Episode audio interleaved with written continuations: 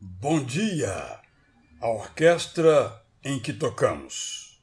Oração é espiritual, trabalho é secular, diversão é carnal. Ajoelhar-se é alta espiritualidade. Dar duro várias horas por dia na empresa é exigência da secularidade. Ir à praia é prazer da carne. Feliz é quem pode se dedicar em tempo integral ao estudo da Bíblia. Feliz é quem tem um trabalho do qual possa dizer que está a serviço do Deus eterno.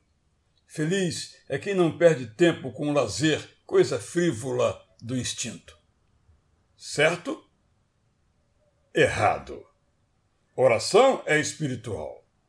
Se nosso trabalho não for espiritual, será insuportável tédio e canseira. Se nossa diversão não for espiritual, será apenas um passaporte para o pecado. Dividir o mundo em espiritual e secular é cômodo, mas nos faz errar.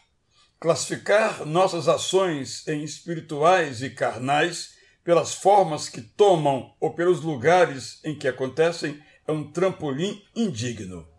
Nossa profissão, nossa pesquisa, nossa política, nossa família, nossa brincadeira, fará parte ou de uma missão ou de uma tragédia. Se o Espírito Santo não está conosco no que fazemos, é melhor não fazermos. Nascemos para orar sem cessar, não por alguns minutos diários. É a nossa existência vivida toda na consciência plena da amorosa presença de Deus, que torna o mundo o teatro da sua glória. Eu sou Israel Belo de Azevedo e, como você, estou convidado a dizer, como o apóstolo Paulo: A Deus seja glória na Igreja e em Cristo Jesus por todas as gerações, para todos sempre. Bom dia!